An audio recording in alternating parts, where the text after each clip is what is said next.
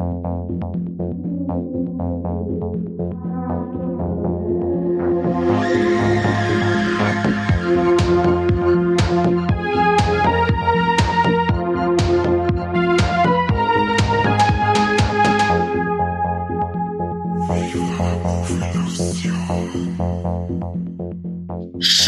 Abend und grüß Gott. Heute gibt's wieder eine neue Folge Viva la Movie Illusion Podcast und diesmal geht's um was Deutsches, denn wir haben den Film Schlaf gesehen und wie es sowieso schon heißt, wenn man deutsche Filme sieht, dann denkt man sich, schlechter als deutsche Filme geht's nicht mehr, aber irgendwo kommt da vor mir ein Schneeflöckchen, ein goldener Handschuh oder in dem Fall der Schlaf daher. Mike, erzähl mal, um was bei diesem tollen Film geht.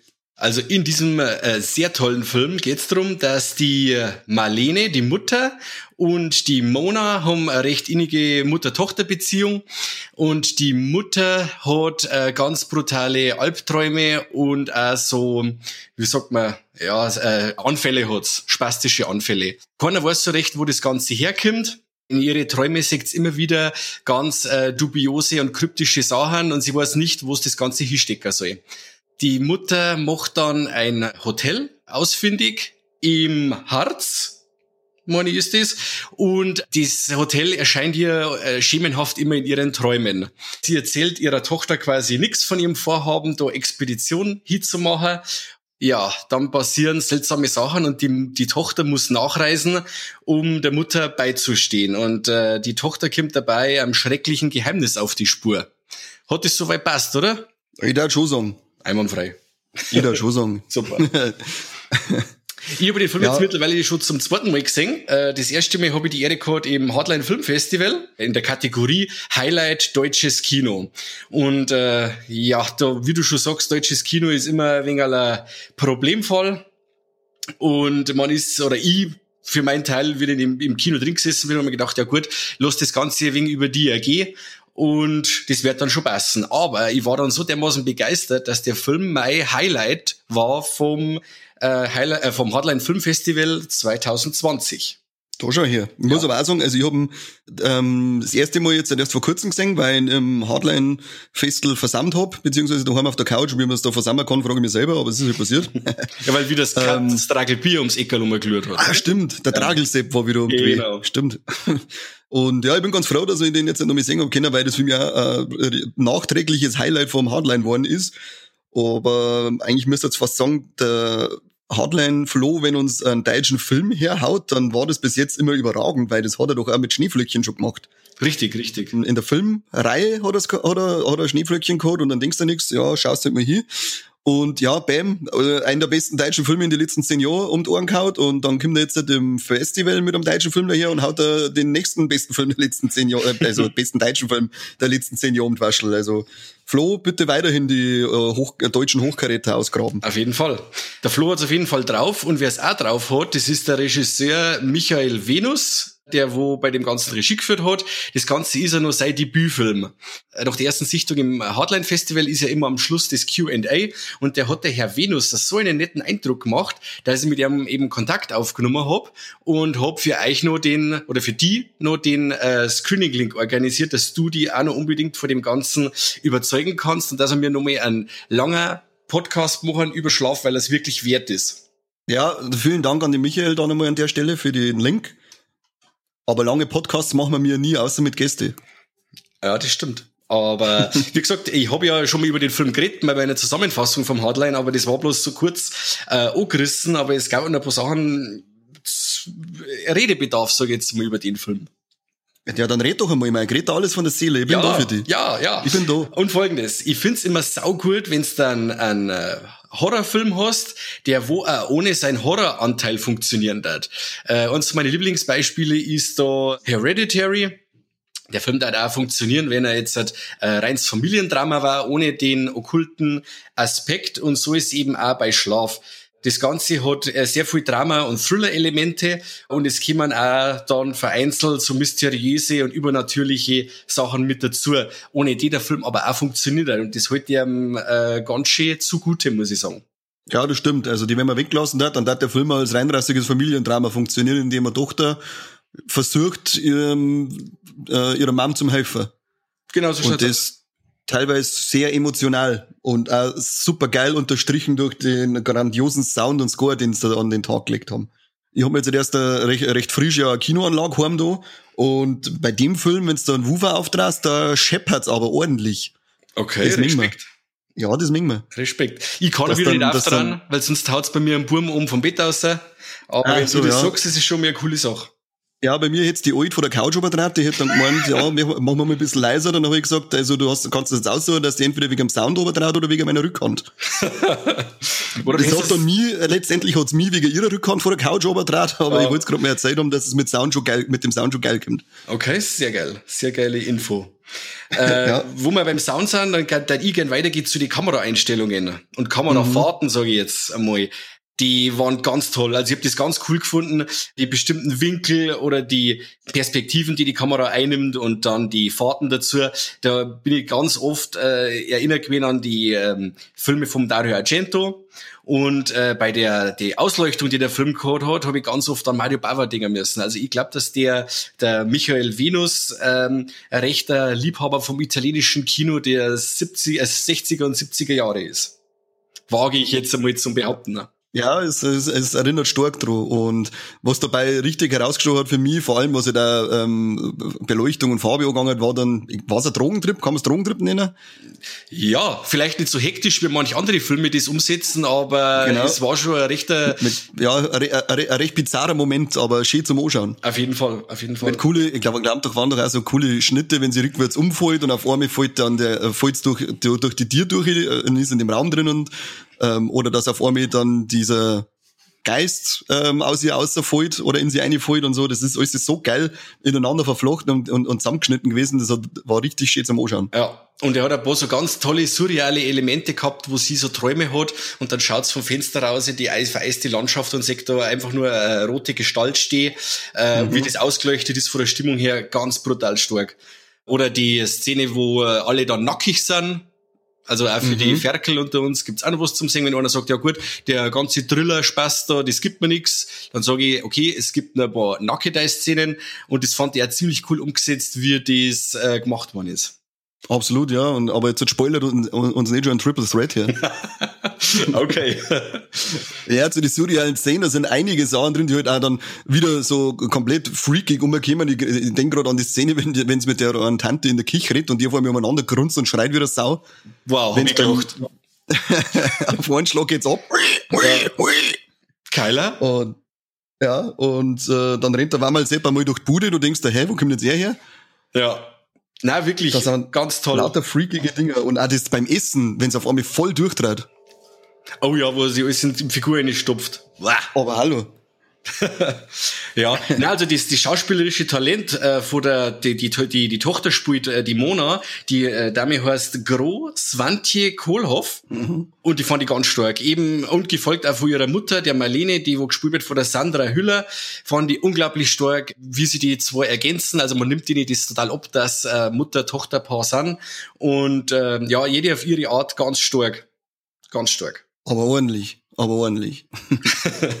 Und du bist ja ähm, mit dem Herr Venus ähm, in Kontakt gewesen. Hast du ein bisschen äh, was aus seinem Nähkästchen rauskitzeln können, was er so auf der Agenda hat oder, oder vorhat in Zukunft? Mm, Na, habe jetzt eigentlich nicht. Ich habe jetzt eigentlich nur geschaut, dass ich den Link auftreibe und dass wir mir dann über den Film speziell reden können. Aber so direkt, wo, wo aus ihm rauskitzelt, habe ich jetzt so nichts gesehen. Ah. Aber ich hätte noch ein paar andere Sachen, äh, dass der, ähm, äh, der Drehort von dem Ganzen, das war ein ehemaliges Reha-Zentrum im Harz. Und das ist halt so ein richtiger fetter 70er Jahre Bunker. Von der ganzen Architektur her sehr kalt. Von der Location her hat das perfekt für die Stimmung und zu dem ganzen Film ganz toll passt. Richtig. Und auch was dem Film ganz, ist- ja.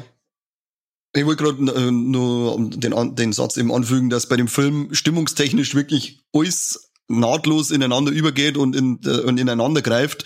Das, das hat für mich keine, keine Kanten und keine Ecken, sondern das ist so rund äh, und stimmig miteinander. Das, das habe ich lange nicht mehr gesehen bei so einem Film, der so etwas bewirken mich. Ja, absolut. Und der Film dauert ja doch fast zwei Stunden, aber da kommt wirklich äh, keine Langeweile auf. Das ist wahr, ja. Die Zeit vergeht wie im Flug. Ja. Äh, das Als hätte geschlafen. oh Gott. äh, Budget von dem Ganzen waren 1,4 Millionen. Und ist äh, produziert worden von einer Dame, die nennen sie Verena Grafe Höft. Juna-Film und ganz kurios dem kleinen Fernsehspiel des ZDF.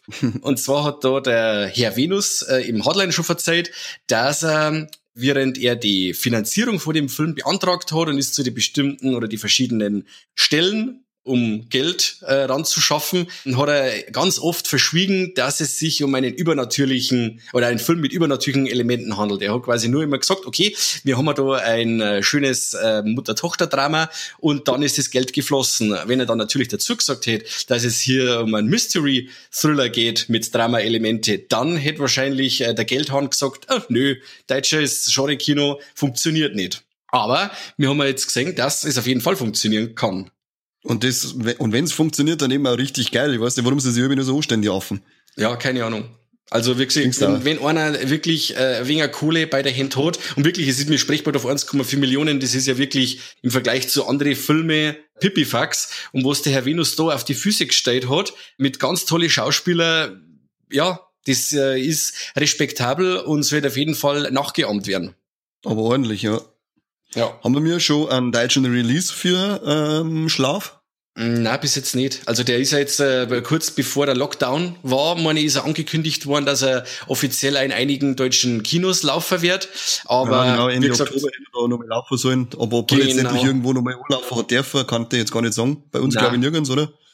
Na, wisst ihr jetzt auch nicht. Aber ich, ich hoffe halt, dass die Leute äh, sie durch unseren Podcast ein wenig den Schlaf im, im Hinterkopf behalten. Und wenn sie dann lesen und es gibt dann wirklich nur ein VÖ oder der Film läuft dann wirklich nur mal im Kino, dass sie sagen, ja, okay, hey, die coolen Jungs von Viva la Mobilisation feiern den und er ist im Hotline gefeiert worden, den stellen wir uns im Figur ein und haben eine richtig eine gute Zeit mit einem deutschen Genrefilm.